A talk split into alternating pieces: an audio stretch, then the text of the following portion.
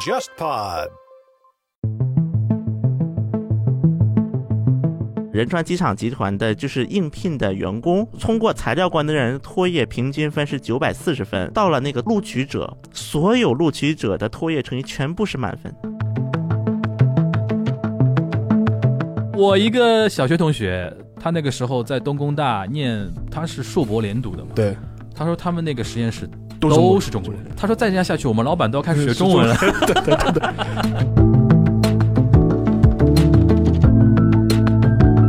突然有一天，我看到日本的新闻里面说，女优石原里美热爱发掘，对象是一个 IT 青年社长前田裕二，我以为重名了。对，然后一看，我操， 这不就你这丫吗？ 竟然我同学是石原里美的前任的绯闻男友。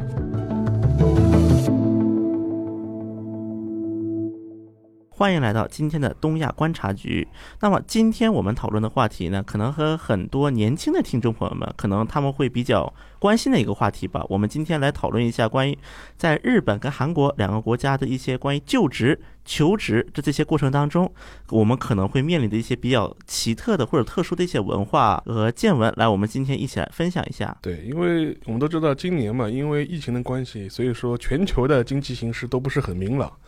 然后我们国家也也一直喊要保就业嘛，六保嘛，其中很重要一点就是要保就业。所以说，我觉得从今天角度来说，聊一聊在日本、韩国的年轻人他们就职可能的碰到的问题，和有哪有哪些潜规则，对吧？有哪些比较有意思的点？嗯我觉得今天可以跟大家聊一聊。对，那个日本有所谓的叫就职冰河期这么一个说法嘛，韩国有啊，呃，韩国大学生他们的就是一般情况下，我们就是正式的一种招聘啊，就各个大企业他们进行一个正规招聘，我们叫做公切，汉语叫做。嗯，那么翻译成汉字，直接翻译叫公采，嗯采是采用的采啊，嗯叫公采。与公采相对应的一个概念就是我们所说的特招，就是叫特采。那么这两年，我觉得在韩国，因为我是大概前几年，可能比两位主播毕业的可能晚一些嘛，嗯，然后也跟那个韩国一些大学生，那么接触的过程当中，我就发现，目前的韩国大学生他们普遍流行的一种情况就是说延迟毕业。像我们在国内的大学生可能不太能理解啊，因为可能国内会觉得，哎，你四年毕不了业，是不是你有点问题？那么首先我要说明一下，韩国尤其是男生，他有两年的兵役。所以他肯定是要休学的。那么这个之后，那么因为像很多的公企，就是公采，主要是韩国大企业和那个公有企业，就是我们有点像国企了。国企，嗯对公有企业，他们会主要是进行的比较多。那么，因为很多的招聘，他们宁愿看到你是一个在读的状态，因为如果你是毕业了，然后还找不到工作，那么面试官可能就要问你了：你这么久干什么去了？毕业完你是去玩去了吗？呃，所以说韩国是不是也跟我们一样有应届的概念？呃，是的，而且在这个过程当中，因为后来就是很多人延毕之后，韩国的面试官又发现了这是个漏洞，所以说现在很多的应聘者为了克服这个问题，又开始说把很多的课我晚修。就本来这个课可能四年要修完的，我可能拖到五年或者五年半才把它修完，可能我保留一门课，这样情况也是存在的。他选择岩壁嘛，也是因为现在工作不好找吧。是那个你能不能大概小心简单介绍一下现在韩国就职的一个一个一个状况啊？就是说，比如说工作不好找，大概到什么样的一种感觉？比如说我们知道首尔大学啊、延世大学啊，嗯 SKY。啊，SKY 对韩国的 SKY 找工作怎么样？那么，首先在韩国就业啊，它是有几个比较关键的几个点的啊，一个就是叫学阀 h a k b e r 嗯 h a k b e r 这里指的就是文凭。嗯那么文凭的话，一般情况下，大家就是比较注重看的这个文凭。还有一种说法就是说，比如说你是国外大学毕业的，那么你就看你在国外大学在韩国国内的知名度怎么样，就韩国人认不认你这所国外大学。嗯比如说像在欧美，可能存在一些学术圈内比较知名，但是可能韩国人没听过的大学，那么他就觉得你可能就是一种混日子去了。哎，韩国人比较认的什么大学？比如说韩国人一哈佛般就哈佛、耶鲁，就主要是美国的了然后像日本的话，他们可能听过的就东大，啊，东京大学。对日本的话啊，我说。呃，韩国是大概一个情况是说，如果你是 SKY 这种首先学历比较好的一个学校毕业的，说如果你想随随便便找一所公司，那么其实也是有可能性的。嗯，OK，但很多问题在于，因为韩国的一个经济体制是高度依赖于财阀，就是韩国的整个产业链，它都是一个各个中小企业为大企业服务。围绕着大企业周围的这么一个嗯产业结构为主，所以这就导致说很多韩国的学生，他们最想去的要么是外资企业，要么是大企业，要么就是国有企业嗯，要么就索性考公务员。行业呢？看本人的专业，第一个，如果是文科生的嗯话，那么一般比较好就得像经管学、经济学。这些可能相对好就业一点，但即便如此，像这种人，他们很多去的做的工作都是经营支援类岗位，就什么人经力营、支援，经营支援，韩国这么叫。嗯那么经营支援就包很广的，包括什么人力呀、策划呀、营销啊、市场啊、战略呀，这种在韩国叫经营支援岗位，进到这种岗位，意味着你是受重用、受受白培领养呢，这是个白还是领。说只是打下手的呢？很多情况下，其实你刚进韩国企业，他们还是会把实习生来看待，嗯然后或者从复印啊这些开始。嗯然后我跟我们刚才说的学历这个问题，因为很多韩国的中小企业，它的一个劳动带是比较差的，嗯就是它的可能是不符合目前韩国的经济地位，可以这么说。嗯，所以导致说很多中小企业招不到人，嗯但很多学生也不愿意去。那么这就导致第二个问题，因为大家学历，像每年，比如说我举个例子，SKY 三所学校，嗯我们就说经管专业，就文科里面最热门的，每年毕业的人至少几千，多则几万，少也有几千。嗯哪有这么多位置给你的？对的呀好位置给你。韩国一般我们说财阀的时候指二十大财阀，然后而且不只是这些 SKY 啊，包括韩国各个省，就韩国叫道嘛，嗯每个道有一所国立大学，啊，那么这些国立大学，他们在应聘当地的企业是占优势的，因为他们有人脉，嗯对嗯对，对对对，这可能会还高看一些，所以这就导致第二个问题。那么很多人，比如说他会去积累，韩国叫嗯 spec，S、P E C，就是叫规格，英文的直译叫规格，它实际上就表示你的那个你的就是其他条件了。嗯嗯那么其他条件呢，可能就是什么英语成绩啊、A 成绩、B 成绩、C 成绩，嗯包括托业、托福、雅思什么志愿啊者，这个那个，这些都要考啊，差不多。 我们学校之前有个统计，说一个成功，就是他做一个大概一个平均值啊，就他们有个调研，嗯，比如说应聘成功到十大财阀本科生啊，托业平均分是九百三十分，嗯哇，这么高，它是必要条件，基本是必要条件了。然后，那么除了英语之外，因为大家都有英语成绩，那么就开始拼二外对拼二外，中文、包日文，括现在如果是学中文，基本没有 HSK 新六级是不认的，各大企业已经不认了，新六级是什么概念？最高级别。啊就是汉英水平考试是针对外国人考的。嗯啊那么 HSK 其实我也考过一次啊，我之前啊我！你你干嘛干嘛啊，因为我当时在我们学校时候我报交流，啊因？为哦所以说因要为中全文小成绩新全小新再下去，韩文要比中文好了。那然后当时我的一种感受就是，至少也算得上比高考稍微简单一点点。其实这个跟中国有点像了，就是如果是这样弄的话，其实你说一个大学生四年时间没多少时间好好读书好了，哦好念书了，，好好念除书了，都考是在试，应试嘛。应试完了还有问题，就业应试因为大家应试发现这还是条件一样，嗯，那么大家的这个范围越来越 广，越来越广。其实你标准那么多啊，弄到最后还是等于没标准，因为大家都这么干嘛，对吧？对，包括什么做志愿者、啊社会贡献多少小时、做实习多少小时，然后实习还讲究，跟那个一其不一实样。变相反映还是现在韩国就业岗位比较少嘛。不，但还有一个问题啊，就是说，正好小新可以解答一下，嗯就是我发现就是韩国倒是跟中国有点像，全民热衷考公务员。对，对就是有专门的公务员的培训班，它不对是有这种，就是给考生的这种旅馆，对吧？对对对这，种小旅馆哎。记得那个文在寅选总统之前不是有个纪录片嘛？哦，对对对，哎有一个韩国对对男生就是要考什么公考务员，军务员，军务准确说员是其实是宣传片。对，其实是宣传片嘛，是对一个选总统的一个形象宣传片嘛。对啊，这个哥们儿好像在一个街角的一个洗衣店洗衣服，对对对，还然看后书文在还看寅书出现还了，看书，然后文在寅突然出现，然后哎呦那个笑容亲切，对对，然后一开始就问人家叫什么名字嘛，然后马上用后面两个名字来称呼人家，对就是马上那种距离感就拉近了嘛。然后说啊，在拼啊，对在在努力，在念书啊，我我也在努力。不容易啊。当时最后一句话嗯啊，我希望过几个月之后，我能够成为这个国家的总统，而你能够成为我们我们政府的那个骄傲的一名公务员。哎呀，然后文在寅把自己的那个西服和表送给了那个什么，哎呀，那个韩国人配不上文在寅，啊对，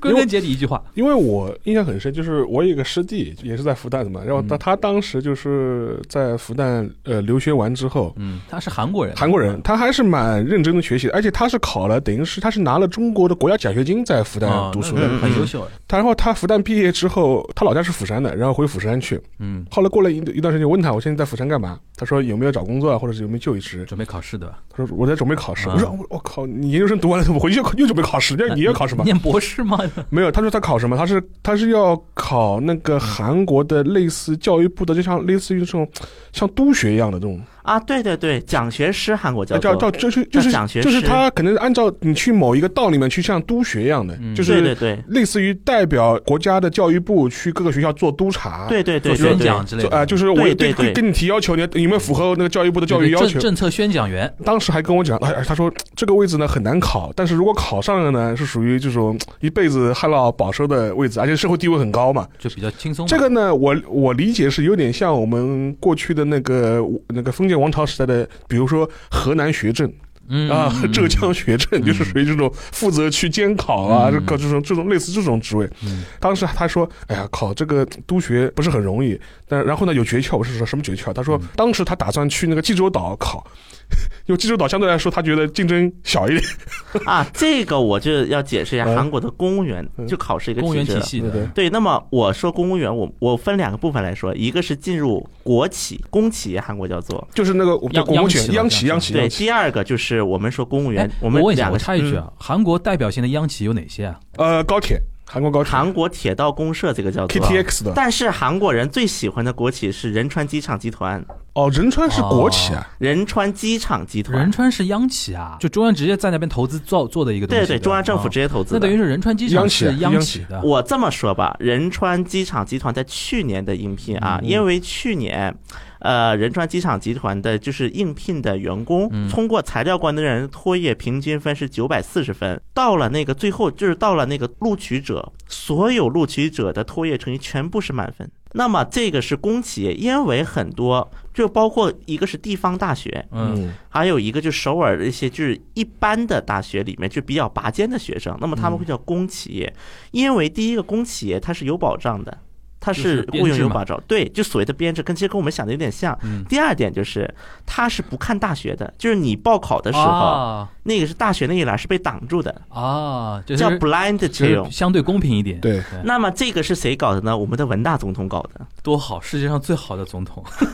但是呢，公企业正因为太难考了，嗯所以文大总统的一次政治威戒来自于这里。嗯那么这个的缘由在于文在寅就任之后的第一个出访地就是仁川机场集团。当时去仁川机场集团，那因为很多环卫工人呐、安检员呐、他们是派遣的。劳务派遣就不是仁川机场自己雇的，对。那么当时文在寅就承诺，我的政府，我国企开始做起，不能有什么劳务派遣，要全部转正规员工。就是那同工同酬，对，那么这就导致一个问题，很多破了斩杀五官、斩六将的这些学生们就觉得，不干你了凭什么对跟我是一个代？我这么辛苦拖夜满分进来的，对你们怎么怎么你进来说的？扫地阿姨都跟我一样的级别待遇，对，所以说当时文在寅政府为了平息这个就左派太理想主义对了。对风潮，就是当时做的一个方法就是嗯，就不是仁川机场直接雇佣，而是仁川机场集团下面再办一个全资子公司。嗯，由这个全资子公司雇佣这些环卫阿姨，但说实话，这不是一个完美的解决方案。这个绝对不是，这个只是自己骗自己嘛，对吧这？基本就是自己编。母公司不雇佣，搞一个子公司专门来做雇佣啊。这个是，所以当时就确实有这么一个。哎，我问一下，嗯，仁川国际机场，你说特别难考，是因为它是一个窗口单位吗？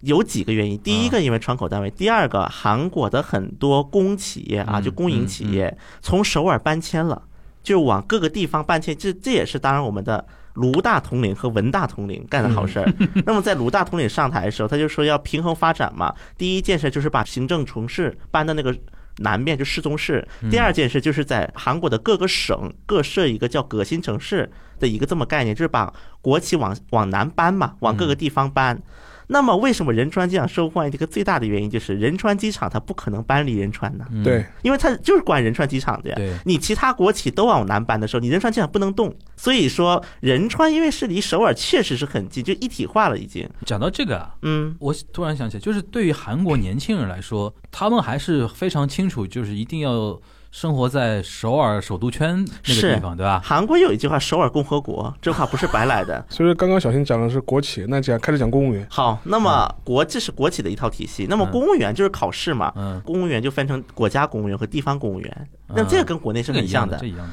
那么韩国的公务员一般是以数字来分级，就九级、八级、七级、六级、五级。那么一般我们说九级就是科级，啊，科技 OK，对对对，就往上嘛。那么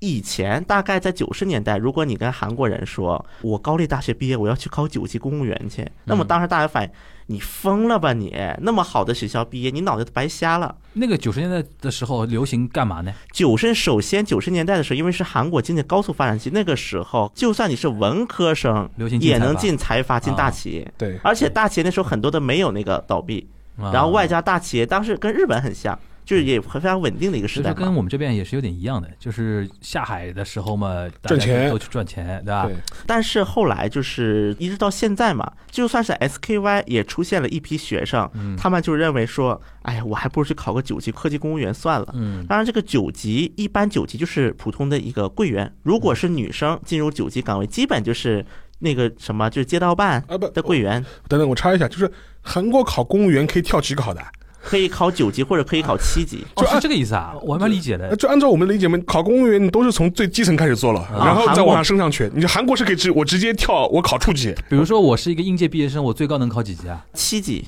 哦，那等于是可以跳级考七级以下是那个呃应届生能考考的，啊， 上对，就面是考七生级和九级有两种，嗯，实际上还有五级考试，但一般五级考试的这个难度的话，一般就不是给应届生开的了。嗯，就是可能你在系统里边已经工作也多一段时间了或者企业国一际般对，就企企业之叫类的特采，啊，就叫特采用的，一般是给。对对对，所以一般就是七和九嘛，我要明确啊，九级是科级干部还是科员？科员那七级相当于科长了吧？呃差不多，比啊科长 OK，OK 高。那就是说科技你干部你可科技能干学校好一点就直接当科级科级干部。就可以可以当干部了，啊，对啊、不是学校好一点，因为考试嘛。对，考就得是好还要的，看看考。嗯啊因为就是你先报考之后，其实其实博士跟国内是有点哦像的。那那他这个公务员考试是兴旺发达了，对嗯啊这，个产业是大了。对在韩国啊有一个代名词叫陆良金，一般陆良金嗯我说我住在陆良金，大家就知道你在干什你么。得考公务员，对，那边是很多补习学就校的意思是吗，陆良金是个什么地方呢？在嗯那个如意岛附近，首先在首尔如意嗯哇，岛离附权力近，好近啊！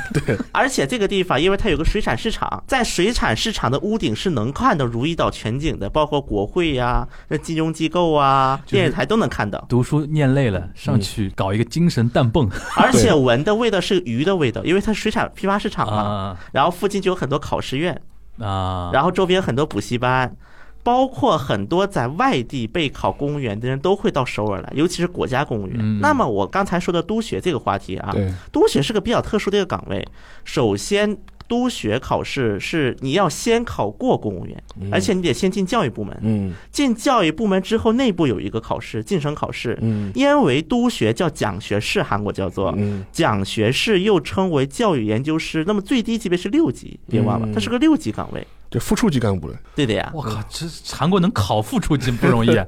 对，但是一般情况下，七级的话嗯啊，如果是七级，它首先难度肯定是加高了很多那肯的定，的，那肯定的。所以说一般情况下，七级高中生就很难录取了。高中生还有去考九级的吧？应该对吧高中生会考九级的会多一些，比如说那种按我们的话就中专职校，嗯按我们的理解就。就是是非常非常基层的那个前台工作，对啊，就是但是能考过那也不容易，因为只要你当上公务员，虽然你可能升的速度会慢，公务员但不会被炒。对公务员待遇怎么样？你得看你是国家公务员还是地方公务员。对，如果你是地方公务员，得看你们当地财政怎么样。那首尔地方公务员肯定收入相对好一点吧？啊，不一定的。啊首尔，因为它得看你这个区的财政如何。啊啊，他到区一个层面了。啊对，就是比如说你是在区政府上班，江南哎，但江南区财政不是很好是。吧？哎，首尔哪个区最有首尔钱像瑞草，瑞草区，因为三星总部一段很长一段时间给瑞草交税的。哇，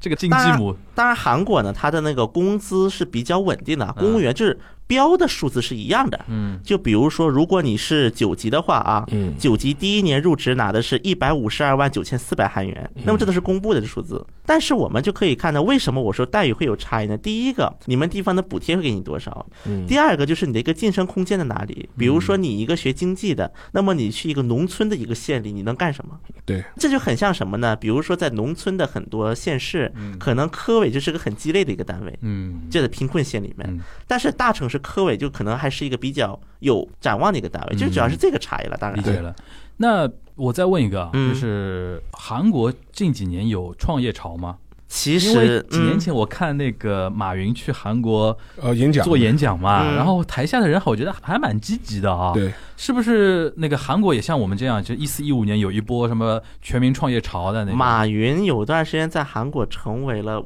创业教父。哦 因为主要啊，要知道的一个问题，首先中国离韩国太近了，嗯韩国学生想不受影响也难。嗯，而且外加上我们的朴大总统，对，他推了一个政策叫创造经济。嗯，当然，创造经济是什么，到现在大家都说不出定论先。搞个概念吧。但是这个概念本身，它的一个推进出来的东西就叫做创造经济革新中心，就是国家搞孵化器，嗯啊国家拉来财阀做孵化器，很熟悉，我们很熟悉。 对，这就是当时创造经济一套玩法。在这么样的一个风潮之下啊，嗯韩国确实是有一段时间是创业是比较火的，比如说高大这种学校，其实它学风都算比较传统的学校了，就搞学术的。嗯嗯我记得前两年还开了什么创业孵化器啊、志愿中心啊、集装箱，搞了一大堆。是有一波嗯创业是有一波潮潮然后流给钱，但是有两个很致命的问题。嗯第一点，韩国的市场太成熟了，以至于嗯韩国创业者们他们的想法不是说把企业搞大，而是卖给大公司，对嗯对啊吧？ 被大公司收购是他们最好的战略。是不是很多韩国人创业，比如说搞那种什么游戏啊，嗯，然后电竞啊这种，然后互联网的那种东西，因为像互联网电竞反而是受大企业影响还算少一点的对范围。对就比较允许小团队创业嘛。就包括韩国第一大门户网站，但是可能很多人都不知道，比如说现在韩国人最爱用的门户 Naver，嗯 Naver 它的起源是什么呢？是三星的内部创业项目，然后创业之后后来独立出来，了。对嗯对对，是这么一个流程。所以说，韩国我看很多人的说法就是，韩国的创业潮其实在零零年代初有过一阵，就嗯 Naver 诞生的那段时间，因为韩国包括大的一些互联网企业都是在零零年到一零年这个时间段内成立的。嗯所以说，韩国的创业潮跟中国的创业潮还是有一个比较大，因为中国的很多创业者他们的想法是，我要把这个企业弄大，我要成马云，我要成马化腾，嗯嗯，但韩国人眼里，一方面他很羡慕杰克马，嗯但他觉得他们做不到杰克马。，好的。然后因为前面讲了那个，比如说去大企业就职、去公务员或者对公营事业单位，对，然后是创业。但还有一个就是我看到过一些报道，其实韩国青年人的失业率其实挺高的，对，就是就百分之十啊，就是属于是青年失业率嘛，但韩国的青年失业率有个很大的一个问题，韩国的就业率数据最好不要轻易相信它，嗯因为它的这个首先每一届政府的标准都在变，而且有些政，比如朴槿惠政府，它公布的不是失业率，是青年就业率，然后到了文在寅政府又变成了公布的是青年失业率，嗯就是它每一届政府审标准就不一样。嗯那么，比如说在韩国出现最大的一个就是那个争议，就是服兵役算不算就业？第二个，你打工算不算就业？第三个就是，我记得目前韩国的一个标准是，首先是把非经济活动人口，就是什么服兵役啊，嗯，去掉，包括学生都去掉。就是从分母里去掉。我问一个比较细的问题啊，嗯，你的同学里边现在对对对，我也想问就这个就职情况怎么样？韩国人的话，因为我读的是工商管理，就经管专业，因为在韩国对的啊，话，你你也是 SKY 哦，是那个 K 嘛？对，这经管和那个金融会计都是绑在一起的，在韩国嗯对是。对，其实走的还挺广的，嗯大概有四分之一是去了财阀，啊，四分之一大那概不低是，了，那不不低低了，不不这低已了，经是不低了。对然后大概有，据我所知，三分之一左右是深造或出国。 ，OK，就哦继续求学对， ，OK，然后的话呢，大概还有那么六分之一到五分之一左右嗯是去考公务员，或者是考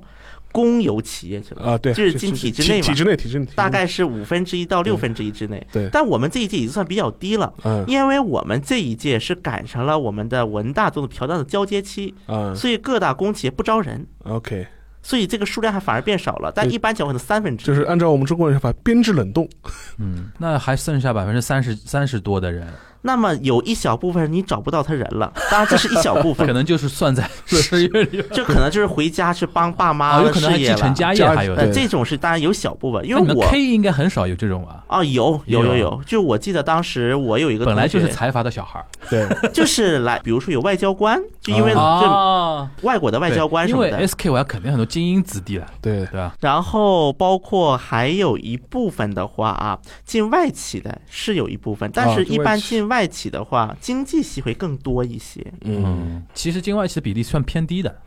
呃，因为首先有一个很严重、很严重、很严重的问题，嗯首先驻韩国的这些国际企业的外企啊，其实它的工作文化也好嗯，包括待遇也好，并不是很好。那么这有一个问题，就是出在了，因为因为嗯中国，说实话，中国的外企的发展旅程跟中国市场经济的一个发展历程基本是一致的，嗯但韩国不是的，嗯，所以说韩国的很多外企，他们派的要不就是以前在韩国工作过的，嗯要么就是什么韩裔外国人，所以导致反而是很多在韩国的外企，因为它规模也比较小嘛，嗯可能他们的公司文化可能更像我们传统意义上理解的韩式企业文化。嗯，那么这里最典型的就是很多可能工商管理学的人应该会懂啊，嗯四大嗯，就是四四大会计事务所嘛。就是在韩国的办事处，包括投行，嗯韩国办事处。那么当时统计出来都是说，在亚洲地区当中，韩国办事处的工资是最低的，加班最严重。市场小，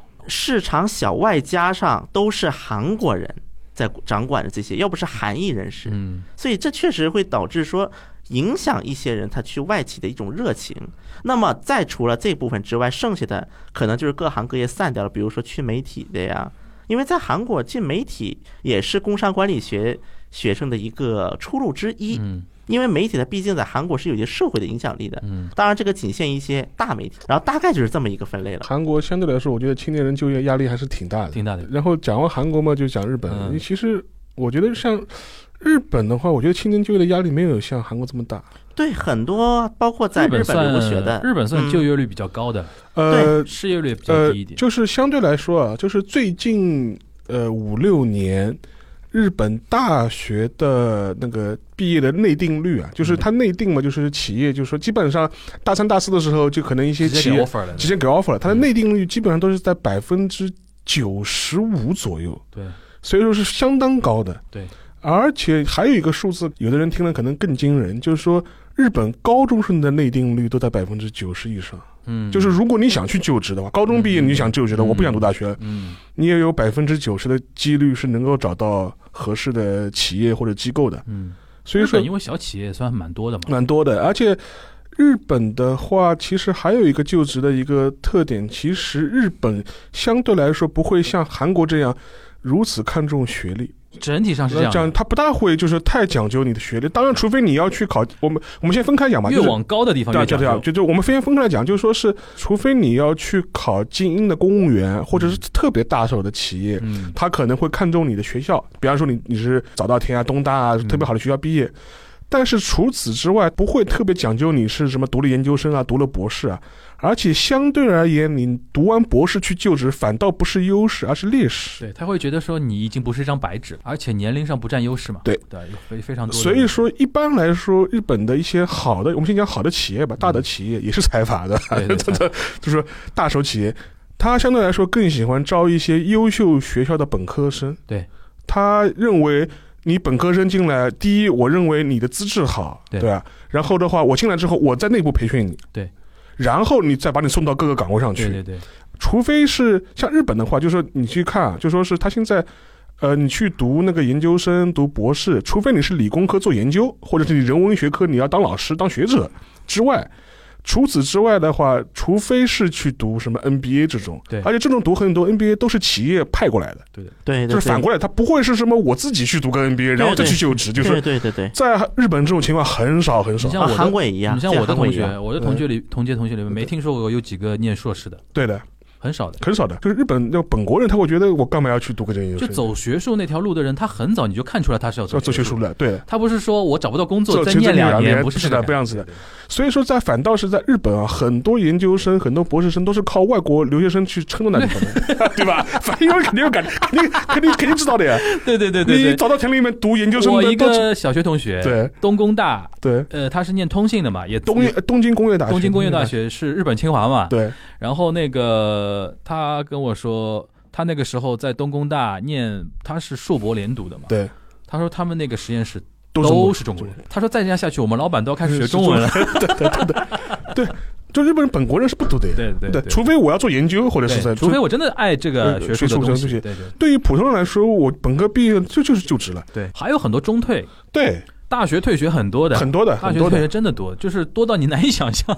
你比如什么什么，我们那个我们以以我们学校为例啊，芥雅人、对，福原爱哎， 啊对吧？这这是中文文系中退的。对对中文系中退啊什么的，这很就多。所以说，我觉得这个呢，就是要给大家一个概念，因为很多人会去想到日本，会觉得是一个啊学历社会啊精英社会对，它有这个因素，对的，但是它其实上面并不是像你想象的这样，它更多有的时候看学校出身的话，更多是看一个地缘或者是一个。人际上的东西，他会看重的东西，他反倒是对你什么读个博士、读个研究生，他不是很 care 的这种东西对。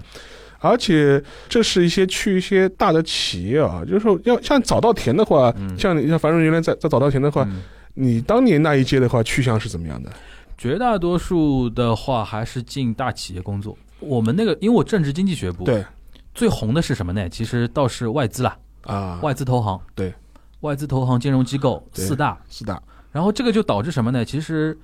呃，回到你刚才最早沙老师提到那个，我刚才听小新说的时候，我突然有个感觉啊，就是中国跟韩国真的像，像在什么地方？嗯对就韩国竟然本科是有经管专业的，对，就是日本的不是大学就是本不科没有不经管管专业业。的，对，没有的，像早稻田的话，它有商学部，对，商学部里边可能比较细化到，比如说你的专业里边可能有什么财务会计的那个东西对，但是像中国有的时候，比如说整个大学就叫什么工商管理大学大学学院啊这种对啊，但在韩国也很少，对这啊一个大学叫工商，这个是中国特有的，而这且是结中合国刚才特沙有的老师说到那个，呃，我上次跟一个那个教新闻传媒的一个一个嗯我们的一个学姐聊天，我跟她也聊到这个，就是中国是有广播学院的，广播学院对，日嗯本没有的。日本没有的，对，然后呢，就是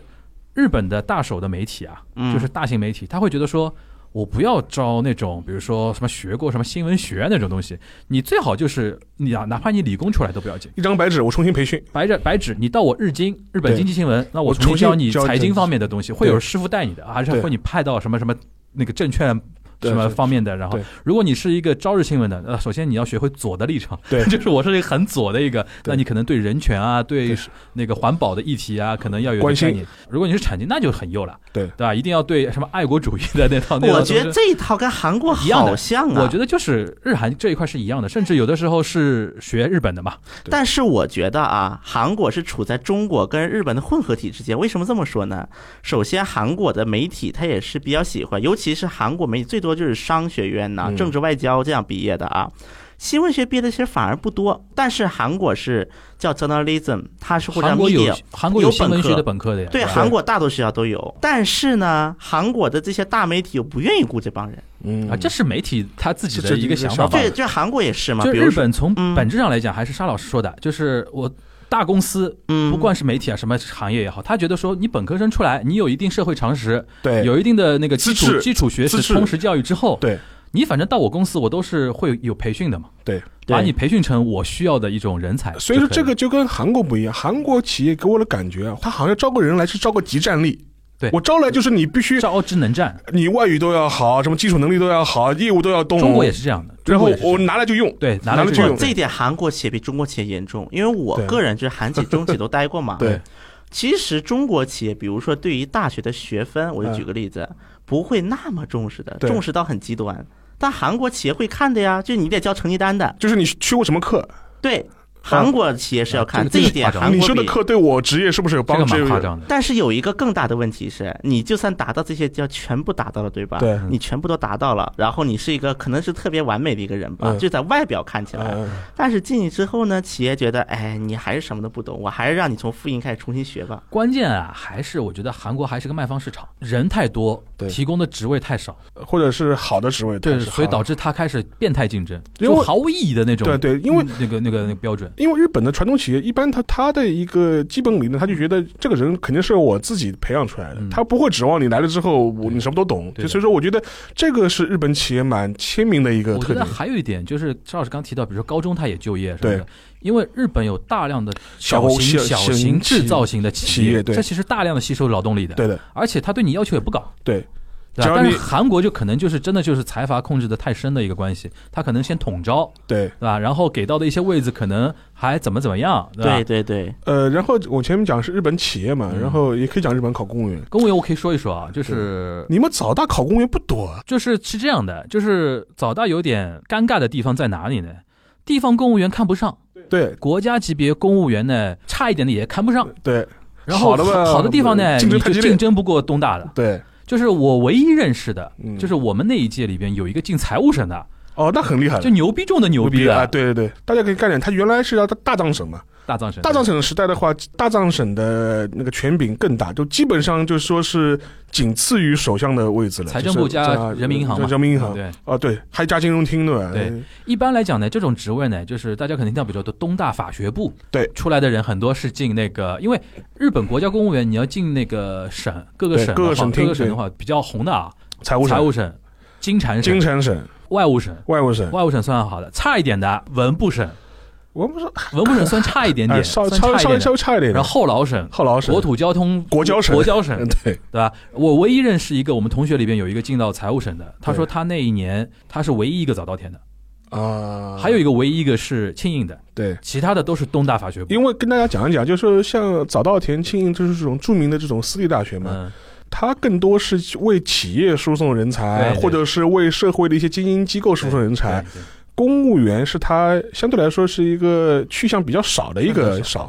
然后一般公务员们都来自于一些传统的帝国大学，对吧？东大、东大、帝北国大、阪大、京然都后大学、东北大学东，北海道呃什么这种就，是传统日本帝国时代的大学对，公立大对学。对对这是它传统的一个官僚的来源，对对对，而且基本上传统官僚也是基本上是做那个精英式的那个培养嘛。对，所以说我们都知道，原来东大有个很有名的一个赤门嘛。赤门对。对的，就是啊，就是你进了赤门，你就是能够进中央公务员了，就是能当国家公东务员了大。剧场校区嘛啊，对有一个那个门涂的红红我的。的对，赤推门荐，大家看一个日剧叫《龙樱》，对对对对 对，东大特训班东。大特训班里东大面特训的一个红红门很很很有名的。所以说，基本上它中央公务员的来源，基本上都集中于就是这些对旧的帝尤其帝国大学，尤其对像财务省这种地方，财务省这种地方。东，大法学部的概率很高很高。因为前面也是跟那个小新呼应一下，就是说，其实日本也是这样，也是分地方公务员和国家公务员。员，地方公务员的呃，相对来说好考的，嗯，待遇也就一般，对对，吧而且有的是很多针对的是那种，比如说你在东京念的大学，对。对但是回你想你想回回老家家，的回老家，像回老家的，他可能先提前，比如说先把那个统一考试先考对完的，。然后可能再投简历啊，去那个地方。然后在日本的话，就是在地方公务员的最好的是东京都，对，最有钱嘛。你去新宿的话，就看那个双子塔我们那个中国女网友最喜欢的铃木直道之士，啊，对对对，最早就是东京都的公务那员，个公务员，但是他是埼玉县出身的，对对，非想把埼玉的那 个那个，他是考到东京都的地方公务员，其实对门槛不高的不。高的。但是呢，有一个大家可以留意一下，就非常有意思。东京都的下面的话，就警视厅啊，大家有我在有大家顺便讲一讲，警视厅是东京都下面的一个部门对啊，，这个很搞的。它不是国家公务员啊，对对对就是你考警视厅的什么警察，我们看很多日本的刑侦剧啊，警视厅的警察他不是国家公务对员啊，嗯对对，警察厅是的，警察厅是的，他不是的，警视厅是只管首都的，就是原则上他是只管首都的，对但是警视厅的人呢，自我感觉都特别好。对的，你是我是首都警察自居，然后去指导地方工作，就是御林军嘛呃御林军御林军，但是本质上他是地方公务员，嗯地方公务员，本质上他地只方是公务员因为他真的竞竞争很激烈竞。争很激烈对，所以说相对来说你感觉上好像格调很高，对吧？嗯，就是我认识的朋友里边考地方公务员的真的很少。你们早上看不上嘛？对，就是我的同学里边真的就是最呃，就是如果只说公务员的话，对就是考的首先考的就少，因为比如说他最最核心的国家公务员，比如说除非那些你你本来就想去那什么文呃文文部省省啊、文部省对就是对对国交省啊那种人，他脑子里会想的，我竞争不过东大的，对因为它里边有学阀的嘛，对对就是对他招的时候就比较偏向于招东大的一些对人，对，那比如说财务省啊、后劳后劳省啊，就是那个嗯这金产省，他就不去考了，对放弃了。对很多人还是去到那个外，现在这两年是外资真的比较红火一火点，对然后退而求其次就是三菱、三菱三菱银行银行啊、啊三井住友银行啊这这这种对这种就传统的那种商，社商社现在蛮红的。对，哎，顺便跟大家，巴菲特投巴了商菲特 社，哎，那个前两天我看前两天我看到一个新闻，对，巴菲特投了五大商社，五大商社的所有的股票的百分之五，对，他等于打包买了。打包买对，然后那天我看到有人在转这个消息，觉得说哦，未来日本要崛起了，大家理解错 了， 就是日本的商社，像这是五大嘛，三菱、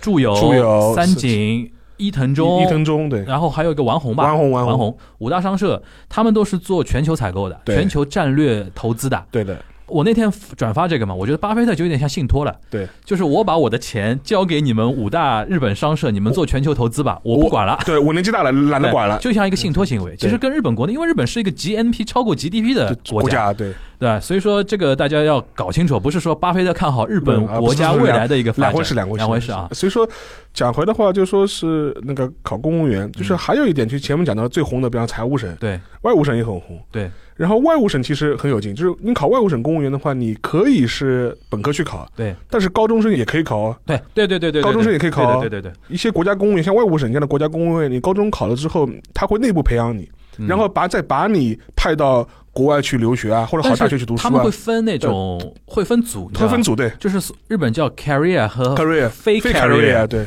这个就非常日本了。对的以上海日本驻上海总领事馆为例，对那个你高中考的，或者说是一种普通大学大学大学考的考到外务省是的你可能最高做到呃领事，你在外务省的话，就可能做到某一个市的市长，那个市内的那个呃是的，是啊的，是的，差不多啊，对差不多，差差差处嘛，处处到去不警到到不到局级的，啊到不到局的，到不局的局一定是 carrier 最起码是，首先他分 carry 就是他 carry 怎么分呢？对。就是名校出来的，对那帮人，你就是重点培养的，对以后就可以到各个地方做什么大使啊大使什啊，么的，对就是呃比如说早稻田、庆应、对京大、东大这批对考到外务省的，对你是 carrier，然后 carrier 就是从直接从局开始跳了，就是然后往往上走了那就种，哎是你可以去当什么审审审议官啊，就类似这种。而且很很赤裸裸的现实的一点，就是你从你进入那个呃外外务务省省的第一天，你就第知一天道你就知道自己是 carrier carrier 还是真的非非 carrier，这个真的是但是呃，有一个八卦可以大家可以留意一下，其实，在两千年前后的时候，外务省闹出出一个非常大的丑闻，嗯就是一个非 carrier 的一个官员嗯，巨贪，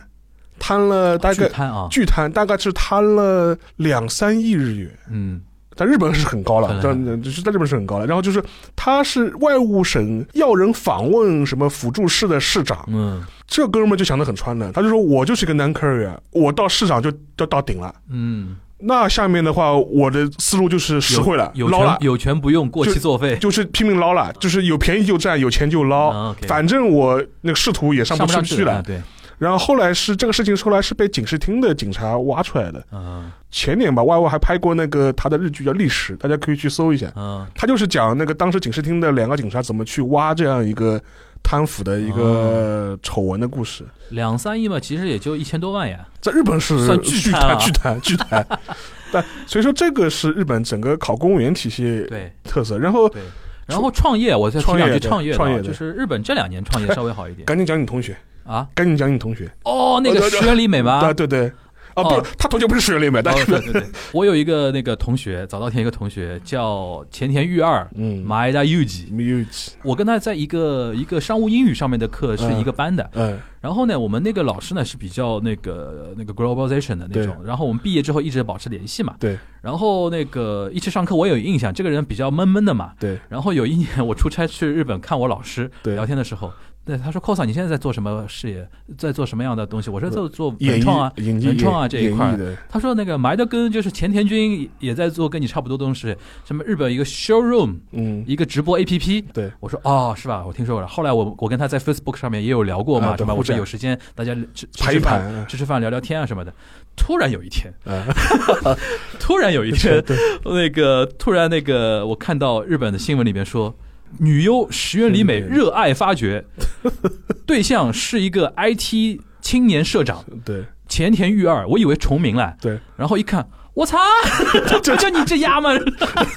竟然我同学是石原里美的前任的前前任任男友的那个男友绯闻男友，对，啊绯闻男友，但但现在好像分手了嘛，分手了现分手了在好像分手了。然后我当天晚上就睡不着 了，就是我们这种石原里美是我们的那种女神级的那种人，我就妈睡到女神的这这是可忍孰不可忍。然后我们一堆那个以前同学就在群组里边群里在面就是在骂他，然后有一段时间好像说感情发展的还挺稳定挺稳定啊的什么的，我们都甚至做好了结婚我们去送礼啊， 你至少思想准备。后来分手了就，但是呢，就是的确它也反映一个什么现象啊？嗯，近五六年，日本也在中美的那种就是创业浪小潮的的渲染下，渲染下有点这种感觉了，就是对新兴的人对类他们出出身。然后我简单介绍一下那个马马伊德根，就是前田他的一个履历，他不是直接创业，嗯他毕业之后先去了是那个瑞士银行啊的纽约的那个分部，瑞银，瑞银的纽纽约纽约分部投行部门的分嗯部是做了一段时间，嗯其实很精英了，对对对，已经很精英了。已他经不是在日本的啊，对对日对对他是瑞银的纽约那边的，然后对做了几年之后回到日本国内，加入了 DNA。对你们 DNA 是一家那个上市公司嘛，对现在不是那个棒球不是有对一个对横滨横横滨 DNA 对的，它是一个冠不是冠冕，就是持有者，持有对吧啊者对持有者，持有者，然后在 DNA，它是一家 IT 公司嘛，对做了一段时间之后，他跟 DNA 社长提出来，我有这么一个概念，想做 Showroom 这么一个 APP，社长不同意然后社长不是社长投他，啊，投的啊 OK， 社长同意，就是说我还投资你 OK 然后他现在做成这么一个东西，啊就等于说他还是积累了一段时间的那个国际视野、啊、视野跟一些对履历啊，履历啊才敢去创业。因为日本说老实话，虽然现在创业的人有点起来，但是日本是一个创业的成本很高，就失败的话，你要对付出的代价是很大的。赤膊创业不太敢，对，而且这个社会对于创业失败之后的人生的容忍度都是很很低，低，对所以说很多年轻人不敢创业。但是即便是这样呢，我去年看到过一个一个报道吧，嗯就是说是讲东大这两年，呃，他的法学部、嗯，传统上这是呃那个官僚的摇篮，对，对对对，但这两年那个官僚去去官僚的就职率在降低嗯，这个我觉得可能跟官僚被污名化啊有也有点关系，。对，因为传统上面大家有个概念，虽然我们会说啊日本官僚就说很僵化怎么样，但是在日本传统社会中，官僚就是精英，对，就尤尤尤其是中央审听的官僚就是精英，财务上已经精英中的不不得了了，不得了， 精英就因为日本啊，长期以来其实除了这几年，因为安倍对上台之后，比如说人事局是啊，那这乱七八糟糟事事情，情太多还太自多杀。其实我推荐大家去看一个日剧，叫什么《官僚们的夏天》嘛，啊！对对对对对，这是小说改编小的。说改。编的，小说改它编的。其实很反映日本战后长期一段时间对官僚的看法的，就对精英是官僚，对东大法学部的人，很多多少年以前，他们觉得说我考到东大法学部，我就是背负日本啊，对我是这背个负国家是我背负着的，对，就是吧我们是主动承担日本的这种向前迈进的重任，对，然我后们带是着我们是日本的大脑啊，对对对但所以真的有这种自 负的，对的，嗯所以这是日本的一个就业的一个基本的一个情况了。嗯，然后可以讲一下日本的这种就职的潜规则的，嗯就说你在东京或者日本的城市里看，你看的是男生穿黑西装，女生穿黑色套装，百分之百就是就职的。我觉得是这样，就是首先对我没有去在日本的呃就就职职过，过只是看一些现象啊。啊，就是首先刚刚沙老师提到那个衣服啊，对，就是原来这个品牌在上海能找得到，叫青山洋洋服，对，奥亚马的洋服。哦对，然后还有呢牌子叫 Aoki， Aoki，就可能对叫青木吧，青木对啊，可能叫青木吧。这两个牌子就是每年只做一种生意， 就是那个就职季的时候，对不论男生女生，对，都是穿他们家的纯黑的绿色纯黑的，那个西服套装。对，那个时候女生对于那个，比如说你原来染黄头发的，然偷后偷染回去，来偷偷染回去，然后头发扎起来，扎起来扎个马尾辫然后对嗯马尾辫，然后三件套，衬衫、呃外套、西装外套西、装外套，然后女生们裙子、职业裙，职业裙，对，然后呢黑色的皮鞋，黑色皮鞋对吧？然后然后拿个黑色的包，对，然 然后里边一定要有一个手杖，对对吧？手杖那个，哪怕你现在是 iPad 啊、iPhone 藏起来，对 手杖一定要有，为什么呢？开切就职说明会的时候做笔记，装给装给那个人家看的，人家看，说明你是一个很 organized 的对人，对，。就是非常传统。然后后男生们就是很朴素的这种黑西装，对黑西装，然后这个呢，就说是其实，在日本的就职文化就成为了一种惯例了。他们把这个叫胜负服啊，对，呃，一个是政就府打仗的时候，候那个不，他的一个很大的理由，他就觉得就是我你是面试的话，你就要是把你最真实的一面呈现出来，你对不需要去附加你很多东对这是西。你最素的状就态。在最素状态嗯，如果你穿的很很出跳或者很另类，嗯，都是被扣分的。对面试官就觉得你这个人什么意思？对，但是呢，比较尴尬的是什么呢？嗯我昨天还在抖音上看到一个在中国的一个日本留学生，嗯他现在用中文经常会吐槽日本的一些啊，现对嗯象。对，那昨天那个被把我给笑笑惨了，他说。日本学生幼儿园、小学、中学、高中，嗯老师就跟你说，不要给别人添麻烦，不要对做枪打，不要出头鸟，对吧对？然后等你就业的时候，面试官问你，你有什么跟别人不一样的地方？是 这个就很搞笑嘛。这个对就像我们中国人经常说，你从小学到大学，家长都跟你说不许早恋，对，然后到了大学毕业，你怎么还不结婚啊？ 对就是就是这种感觉。对的，对，所以所以说，就日本的话，就说是它就业的话是一个，尤其是一些去一些正经企业或大型企业的话，是一个很模式化的东西。对对对，整个一步一步就应该这样做。嗯，所以说，你不要看他大一大二。呃，穿的跟嬉皮士一样的，到到他大四，如果他就正式就业的话，那马上状态板就马上就切换过来。对对对对对然后你到了秋天的时候，你就感觉到路上的全是复制人，对，这个我就不知道韩国是不是这样。嗯，因为首先韩国它是你得看报什么企业，如果报比较传统的企嗯业，那就是像跟跟日本很像了，啊，也是这种标准套装。标准套装肯定的嗯。而且韩国，尤其是韩国的女生也是有一种本领的，嗯平时尤其在女大这种现象特别多，嗯，因为可能在女大的话，因为大家都是女生嘛，这周边可能会比较相处舒服一些，那么可能大家打扮平时就会更偏舒适装吧。啊，就是不会很精心的化妆。对对，嗯就是可能就是穿睡衣很夸张一点，但是可能就是随便穿套衣服也不怎么化妆了，对对对可，能就是随便抹一下，可能就出门了。嗯，但是韩国女生有的一个本领是，上公交车的时候可能还是素颜，下公交车可能就浓妆艳抹了。啊，就是车上化妆。对，车上化妆，地铁上化妆，教室里化妆。这个呢，日本就相对比较少，一般不大会在车上化妆，对韩国人确实是电车上韩国化妆 很很犯忌讳很犯忌讳是的。尤其是韩国女生对，嗯所以说韩国女生她的一个就是男的也好，女的也好，她的一个就是平时可能穿的比较随意一点，对，但是我面试当天我一定要装扮成人模人样。但是我插一句，就是他的你说装就装扮的很精致，它是一种是要把自己凸显出来的精致呢，还是像日本一样，就是我必须只是一个规范化的一个模凸式显出韩国啊，还就是凸显出来，而且韩国还有一个讲究是嗯拍照，拍照片必须要 PS，就啊，而就且、是求职照必须 PS，对求职照我，因为我在韩国拍了一次证明照，呃，然后我拿回国就是去各地交嘛嗯，他们就有一种感觉啊，就懂的人呢就觉得你这个绝对是韩国拍 的，就很有特点的。呃，说白了，天真蓝，比如说像这种嗯嗯，在国内可能是这几年流行起来的。对，那么在韩国，其实九十年代、零零年代已经开始，嗯而且是普遍性天真蓝化，啊 OK，就精致证件照嘛。嗯所以在韩国各个大学附近都有这样照相 馆，每个大学附近都有。平时没什么生意，好了要拍毕业照，或者是要拍什么就业照，好了就生意一下就火了。这个在日本好像倒没有这个现象，日本基本上都是在地铁站里面直接就拍了，我的日本可能还是更强调是你就职的时候素颜，越素越好，越素越好，素越好。对但是浓妆艳抹呢，也不是那种浓妆艳抹、啊，我知道就知道知是道精致精致，精对致，，然后而且韩国是这样的，因为虽然韩国就也有就是类似 Parkland 就是这种几个洋装品牌啊，嗯但实际上那种就是手制洋装，韩国就是手工嘛对啊，手工西服这种，在韩国其实还是价格比较高的。对，那么说实话，韩国因为尤其是读国立大学的很多学生，因为国立大学费偏低嘛，对，所以说实际上他可能没有家里没有这个就是充分的经济条件去买这些西服，怎么办呢？对，啊像我以前在高丽大学的时候，我们学校就有人才开发中心，嗯每个学校有这么一个机构，嗯，我可以去这儿借西服的，啊，借西服啊，就是他可能各个号都有。嗯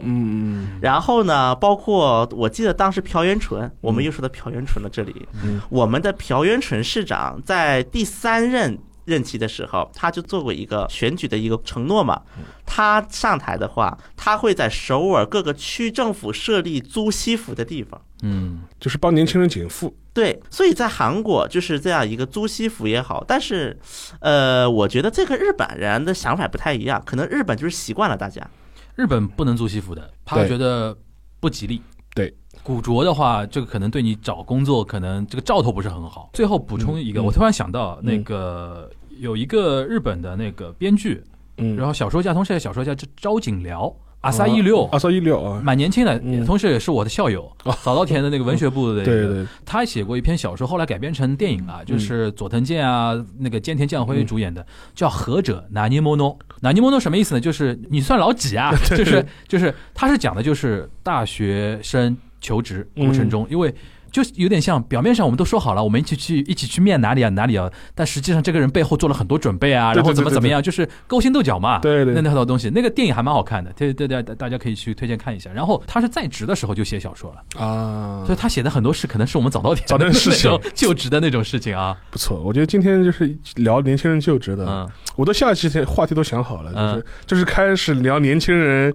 进入职场的后面会碰到的一些事情，比如说从现在日本年轻人、韩国年轻人到底能赚多少钱聊开始聊，啊可以，对吧？哦对吧？ OK，OK 对吧？就就这个，我觉得可以马上可以聊到嘛。对，就或者是你假想一个，比如说你在日本一个二流大学毕业的年轻人，在东京的日子大概会过成什么样子？甚至以后我们有可能啊，比如说上海有很多那种日本、韩国的留学就生是啊，啊，就来聊就叫叫过来访谈一下，啊对吧？对对这对可能比我们这里瞎瞎瞎聊还还好玩一对点，对对对对，对吧？好那我们这一期就先到这边，然后我们那个呃 Q&A 啊，嗯，嗯，听友生姜啊，他问：日韩公共场所有无控烟规定，实际执行情况又如何？韩国现在禁烟吗？室内？韩国现在控烟突然经历了一个从很水到很严的一个交界点上，目前韩国的情那况跟，上海有点像啊。而且现在已经严到第一个，韩国最狠在哪里呢？你可以打电话举报的，只要能 够，一样嘛，跟我们上海一样的。就是而且只要你能够让他罚款，嗯你是能拿钱的。 哦，这个更狠，这个比我们还要狠。而且我记得韩国当时是就是在推进禁烟干了两件事，第一是我们朴大总统的时候搞的，嗯把烟一下涨了一倍，啊，税涨一倍啊哦，烟涨了一倍价格。嗯，韩国控烟，它的规定跟我们一样嘛，就是说室内一定不能抽，还是怎么样？室外它也是不能抽的，不是室内了。比如说，我记得在韩国的基本上每一个地铁站出口，嗯它有一条很红色的一个线，嗯很多人不知道这线什么意思。嗯我也是后来我才知道的，它的线的意思就表示这个线以内你是不能抽烟的，啊，你就出去室外，这是在室外。对嗯嗯就你地铁口五十米以内是不能抽烟，公交站牌三十米以内，那是更不要说室内了。而且本来很多人不是无视这些规定吗？对，嗯现在罚后来首尔市政府就派了大概两万多志愿者，嗯，一路罚，对，所以说现在去首尔啊，大街上你是看不到烟了，基本，嗯但是去那些小胡同里面，可能就对全是烟。哦，嗯然后因为在室内呢，包括现在这是韩国最大的一个笑话，韩国烟草公社大楼内不能抽烟，蛮好，蛮好，蛮好，蛮好。中国应该也是吧？那对，个按道烟草呃按道按道理来说应该是这嗯样。中国现在等于是上海，我不知道别的城市是不是跟我们对标啊。嗯，就是上海是反正是室内就不能抽了，室外的话是可以的嘛。对，然后日本的话，其实从那个一八年开始也是变紧。嗯就我拿东京举例子吧，东京烟草就是管制变严厉的一个大背景，也是为了迎接奥运会，嗯，为了树立新形象。对对吧， 这点我们亚洲人都很懂，就是 对对。然后，呃，现在我记得东京的话，大部分区现在是不允许你在路上边走边抽烟。他会划那个吸它会烟吸区烟嘛？区它划一个一个固定的吸烟区，想然到后这个啊嗯去新宿玩啊，过的对朋对，友我啊就，是我就想说新宿那个吸烟区，哦，那个真是壮观啊！壮观，在哪里啊？在西口吧？呃，西口，呃，西口新宿站的金新金金王王，对对对，是靖王吧？这个对，就就金王，新就宿西西西口口一出出来来，有一个广场，然后你就看到几百个人嗡嗡嗡在那地哦方，，嗯那个地方烟雾缭绕的。它就是新宿最大的一个一个一个吸烟先去区，先去，呃，除此之外的话，它是不允许你在路上边走边抽烟对，的，就是 Aluki Tobacco 是不行的，对不行会有不带着带着红袖红袖章的章老的头头的，会会那个。然后。呃，因为日本的话，传统上有很多这种吃茶店是可以抽烟的，对，但是这一现在开始也是禁止吸烟了。上次我记得我们聊咖啡的时对候，我后来想起来，那个鲁诺二鲁，对它是室内是允许抽烟的，对，但是比较新一点的连锁店，店他也会问归你，你，就是他会跟你说，就是我们有那个吸烟区吸烟烟区和和非非吸吸烟烟区区，你要去吸烟区还是非吸烟区？对，所以说反正我 我碰到过一些大叔，这就是说很悲伤，他就说现在连那个么连抽烟能够抽呃抽烟的咖啡馆都没有了，对，还不过还还有点老的还是可以，对老的还是可以。所以说他现在日本的话基本上也是管得很严的，室外的话就基本上不允许你边走边抽相烟。比中，韩，还要要松一点，它室内还是有地方可以有那个吸烟席啊那种东西，但也少了，对也少了但很多嘛。嗯少了很多。所以总体来说还是趋严，总体控制还是趋严。那哎最后讲一讲电子烟吧，韩国最近流行吗？电子烟很流行啊哈，ICOS，是用日本的那种吗呃， ？ICOS 就日本的呀，日本的呀对对吧？对对 ICOS 这类的，在那韩个国的现在免好税商像店，那个好像现在嗯国中国是限制禁掉了禁掉了吧？对对对，国内是不让卖的，对，所以说很多中国人是国外代嗯购买代，购嘛，对啊，所以在韩国有过一个争议，嗯，到底该不该把电子烟算成烟，该不该一起禁掉？最后韩国的结论是禁，嗯，因为不是自己本国产业嘛。我也是这么猜 的，反正最后韩国的结论这禁。 既然是日本的，进的很快的啊、这个东西，对吧？对，好，那我们那个比较轻松的一个话题啊，关于烟，虽然我们三个都不抽啊， 对吧？然后那个欢迎大家继续支持我们下周的东阳观察局，我们下期节目再见，拜拜。拜拜拜拜。言ってちょうだい」「シュ